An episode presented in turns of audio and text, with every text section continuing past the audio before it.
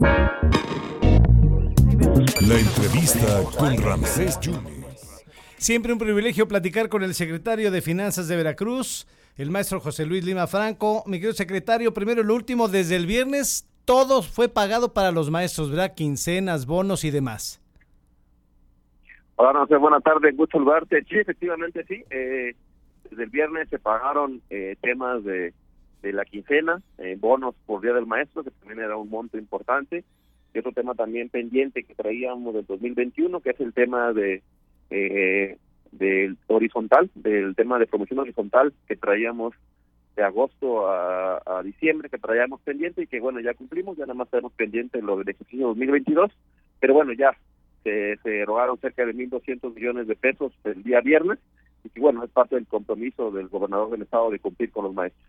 Eh, secretario, ¿a qué se debe eh, en ese tema que, que, ha causado mucho interés? ¿A qué se debe el incremento de la tasa de Banjico, del Banco de México, secretario? Eh, sí, bueno, primero que nada, pues es un tema que responde a, a, a la inflación, es un tema que, que va dirigido en ese sentido, también a, al incremento que ha tenido eh, en Estados Unidos la Reserva Federal, ha aumentado las tasas, y también pues para mantener eh, la competitividad de la moneda eh, a, nivel mundial pues se tiene que, que, aumentar también la tasa para que no se vayan de, México.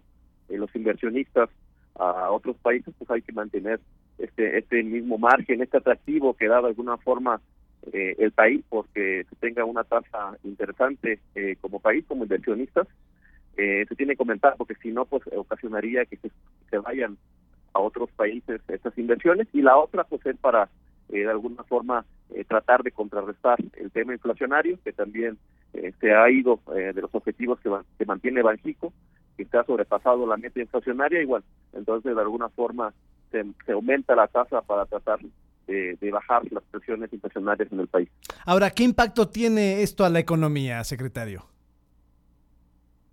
Sí, bueno, eh, en términos de las finanzas eh, municipales y estatales, eh, pues es muy, eh, tiene un impacto fuerte, sobre todo a los municipios y estados que tienen grandes montos de deuda, como el caso de Veracruz, y sobre todo a los estados que tienen en tasa variable su deuda.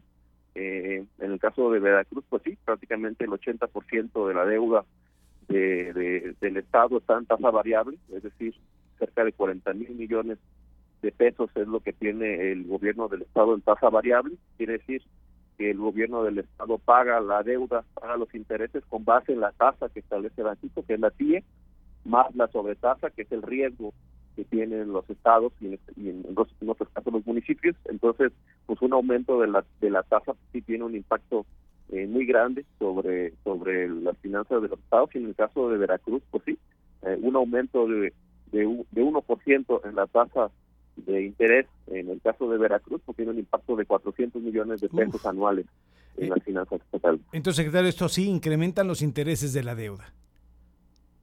Efectivamente, entonces al, al aumentar, eh, ejemplo, un, un, medio punto, pues tenía un impacto de cerca de 200 millones, eh, la, la, lo que pagaría más de intereses eh, el Estado.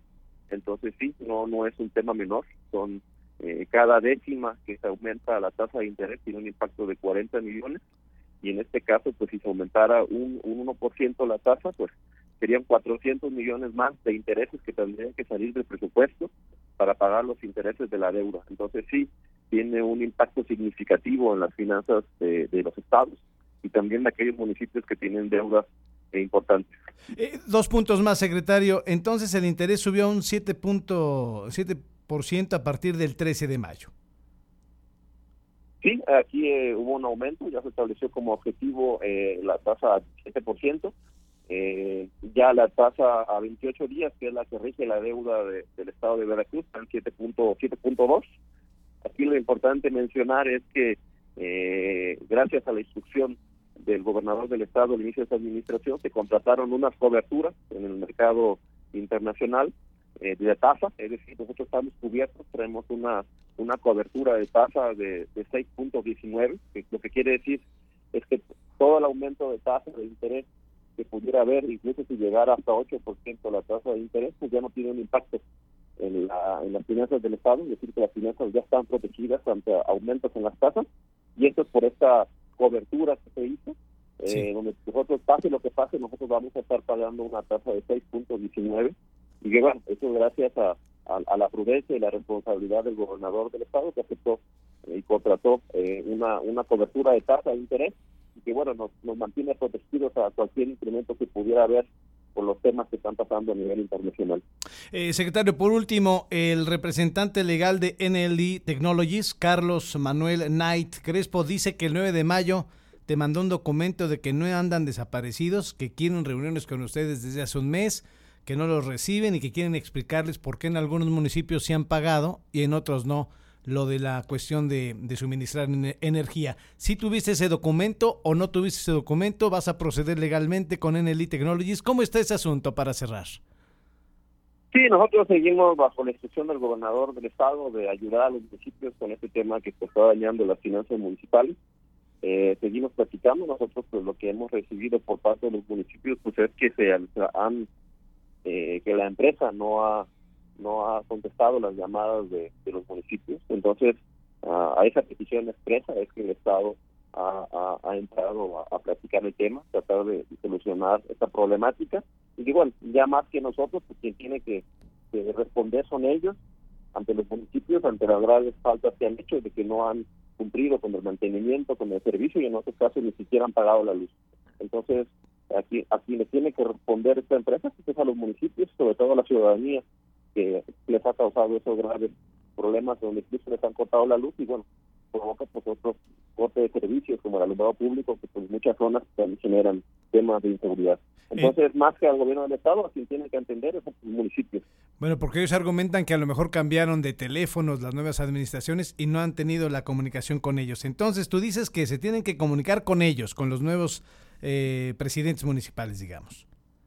Sí, y más que comunicarse con ellos, lo que tiene que hacer la empresa es cumplir el contrato. No ha cumplido prácticamente nada de lo que había establecido en los contratos, ni, ni con el tema de mantenimiento, no le ha dado mantenimiento a las lámparas, eh, y otros temas que también tenían que, cumplir, como temas hasta incluso de, internet, incluso hasta de, de, video. Entonces, y lo peor es que ni siquiera han cumplido con el tema de la energía eléctrica, que pues, es la, mayor problemática, donde incluso los municipios han tenido también que pagar de su presupuesto y que bueno ya están cayendo incluso en daño patrimonial porque están pagando doble. Por una parte les descuentan de participaciones para pagar a la empresa y por otra parte tienen que pagar ellos de su presupuesto eh, para que no se las corten. Entonces sí es un grave problema y más allá de contestar eh, una llamada o acudir a una reunión, lo que deben de, hacer la empresa es responder al contrato que firmaron con los municipios. No te, no te reunirías con ellos entonces.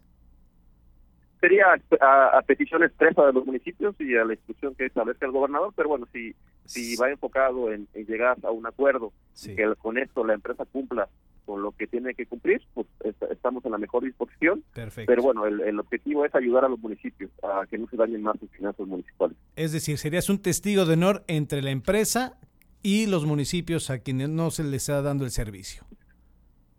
Sí, porque al final del día, pues eh, así fue. El contrato pues fue firmado entre un particular, en este caso NL Technologies, y los municipios. El, el, el, la participación del Estado, de la Secretaría de Finanzas, pues simplemente es de alguna forma transferir esos recursos que estaban establecidos en un contrato y en un mandato hacia la Secretaría de Finanzas de descontar participaciones. Pero bueno, nosotros, eh, repito, la instrucción del gobernador es ayudar a los municipios a que no se dañen más sus finanzas municipales. Secretario, como siempre, te agradezco mucho. Muchas gracias, ¿eh? Gracias a ti. Un abrazo. Buenas tardes. El secretario de Finanzas y Planeación, José Luis Lima Franco, hablando de, bueno, si se requiere para solucionar el problema entre NLI Technologies y los municipios agraviados, me podría sentar como testigo de honor sobre este asunto. El secretario José Luis Lima Franco.